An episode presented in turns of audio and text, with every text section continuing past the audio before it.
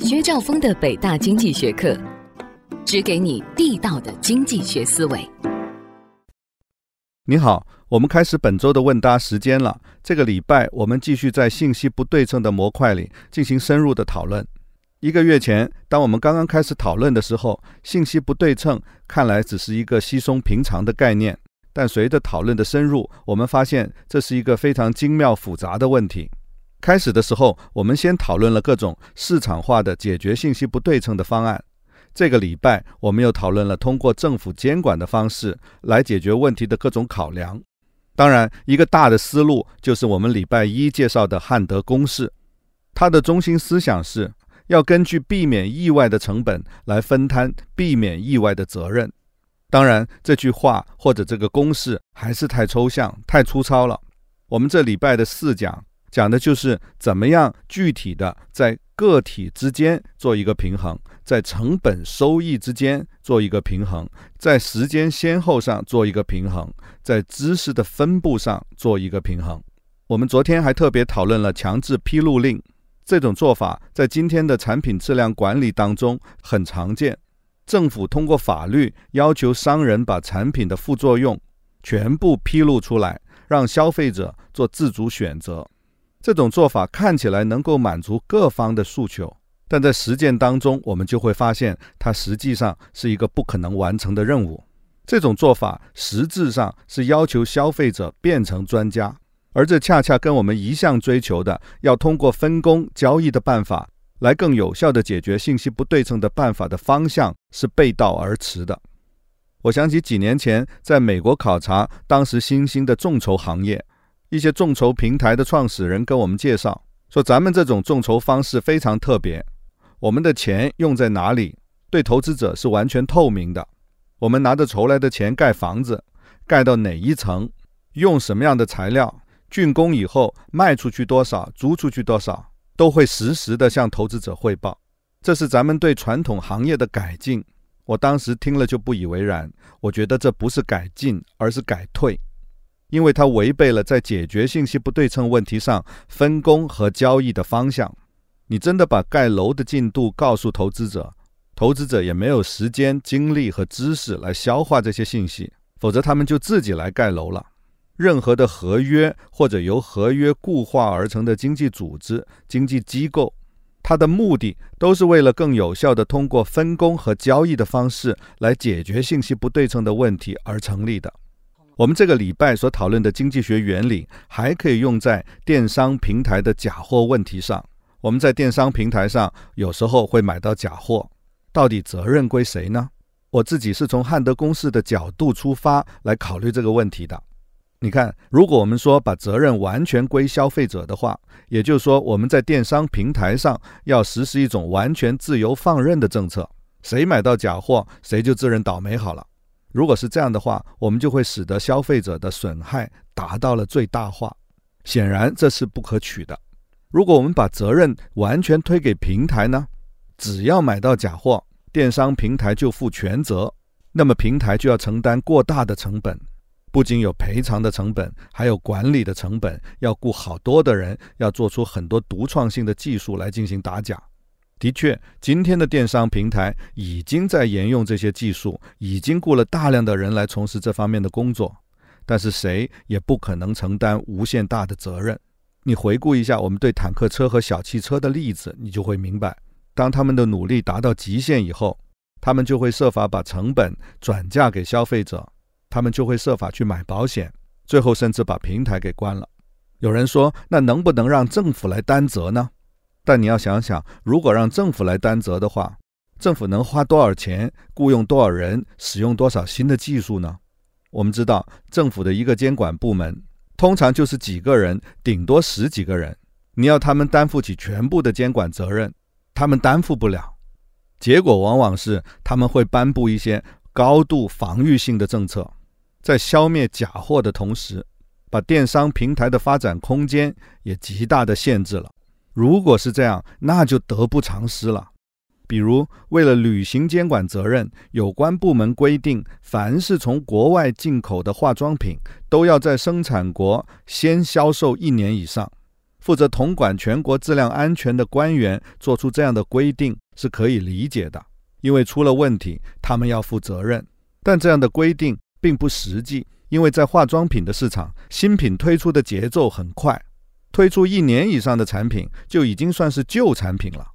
这和这个市场的消费习惯不相符，而且有些化妆品在生产国本身可能是没有市场的，比如美白护肤品。如果生产者是在欧美的话，那当地的白人甚至黑人都不用这样的产品的，他们不需要美白，怎么能要求他们在当地卖这种美白产品超过一年呢？要求生产者在本国先销售一年的规定，广大真实的消费者会很不习惯，而收效却很小。我们要明白，提高和确保产品质量，从来不能只靠一个维度。比如只靠销售的时间来达到，在这个问题上，我们可能要更倚重生产者的品牌、信用、他们投入的沉没成本、他们生产链条的垂直整合程度、产品质量一旦出现问题所会遇到的集体诉讼的威慑，要通过这些各种各样的办法来确保。我们要追求的不是单独某一方责任的最大化，或者单独某一方的成本最小化。而是整个电商平台治理的社会总成本的最小化，它的利益的最大化。也就是说，我们要把整个监管责任在消费者、电商平台以及政府部门之间做一个合理的分摊。哪些问题谁更善于处理，就由谁来处理。在这当中，没有谁是完全免责的，也没有谁是负全责的。这样的结果将是一个平等的、协同治理的生态，而不是一个自上而下的命令体系。这才是解决问题的方向。好，我们来看看本周的思考题。周一的问题是一位女病人在长期接受了医院的输血以后，患上了艾滋病。根据汉德公式，我们会说医院应该负有责任。但问题在于，医院在给病人输血的时候，人类还不知道存在艾滋病这回事儿。在这种情况下，医院或者血液的提供者是否应该承担责任呢？许多同学都回答医院不应该负有责任。戴华有同学说，根据汉德公式，这个案例不应该赔偿。当时的条件要检验出血液中是否含有致病的病毒，成本是巨大的，更何况是一种没有被人类认识的病毒，而且在输血前，病人都被告知过潜在的风险。更重要的是，要无止境地排查血液产品当中所存在的隐患，成本是巨大的。即使在今天，排查的种类也是有限的，不可能穷尽。我自己也是相当同意戴华勇同学的看法的。但是这个案件本身，他的判决并不是这样的。法院最后认为，虽然医院没办法在事前判断血液制品当中是否存在艾滋病毒。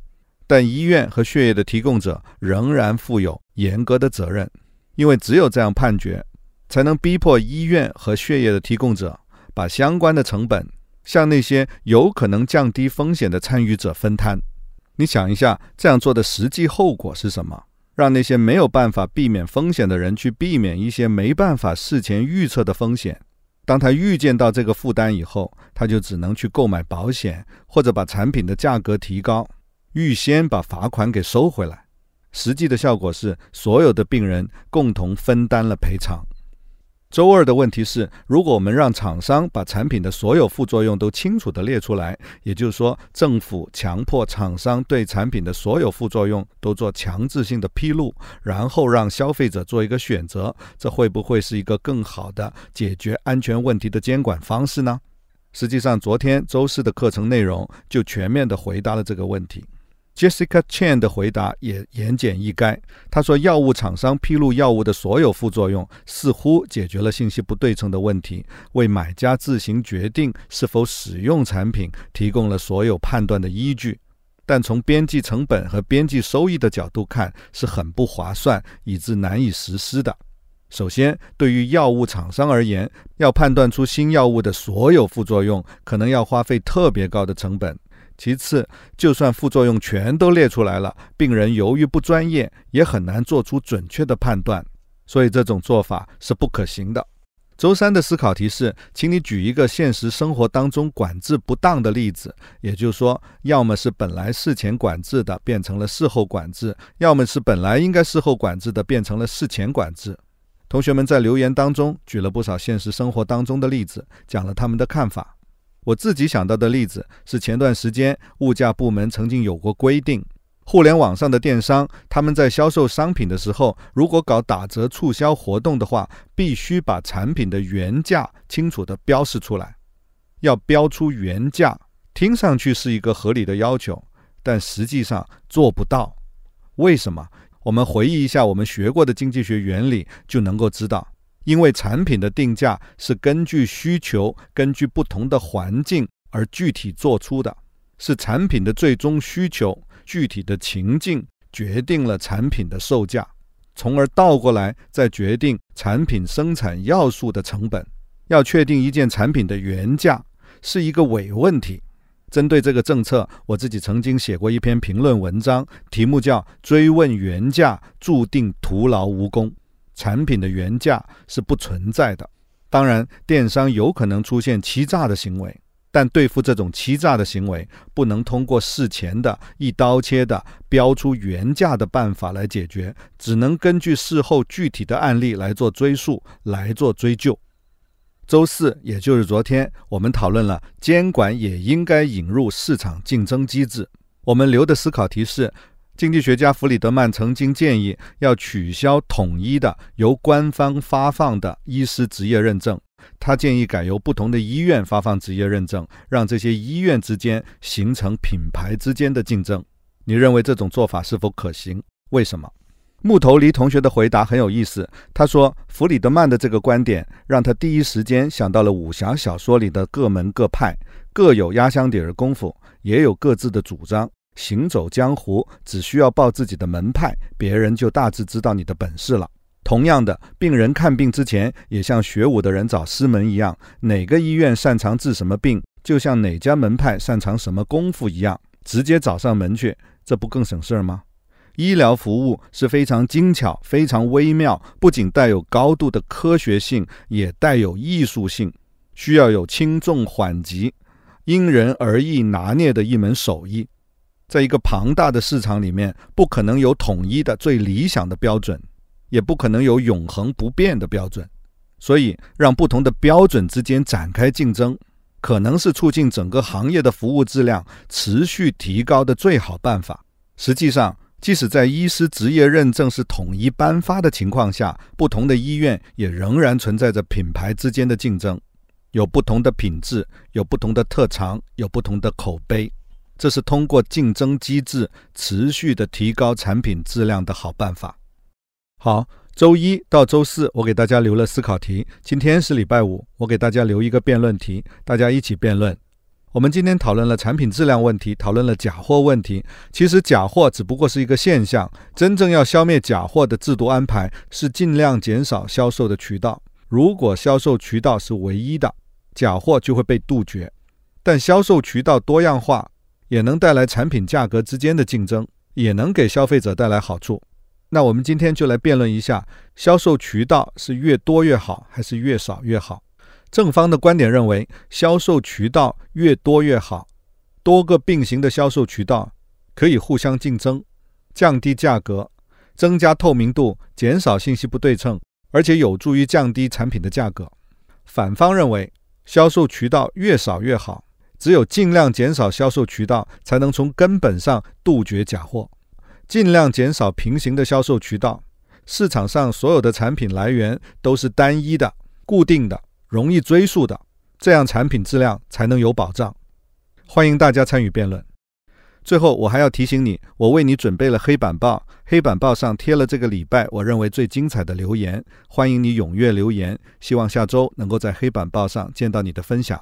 这周的问答时间就到这里了。明天是预习，后天有经济学词典。我们现在天天都要学习了。祝你周末愉快。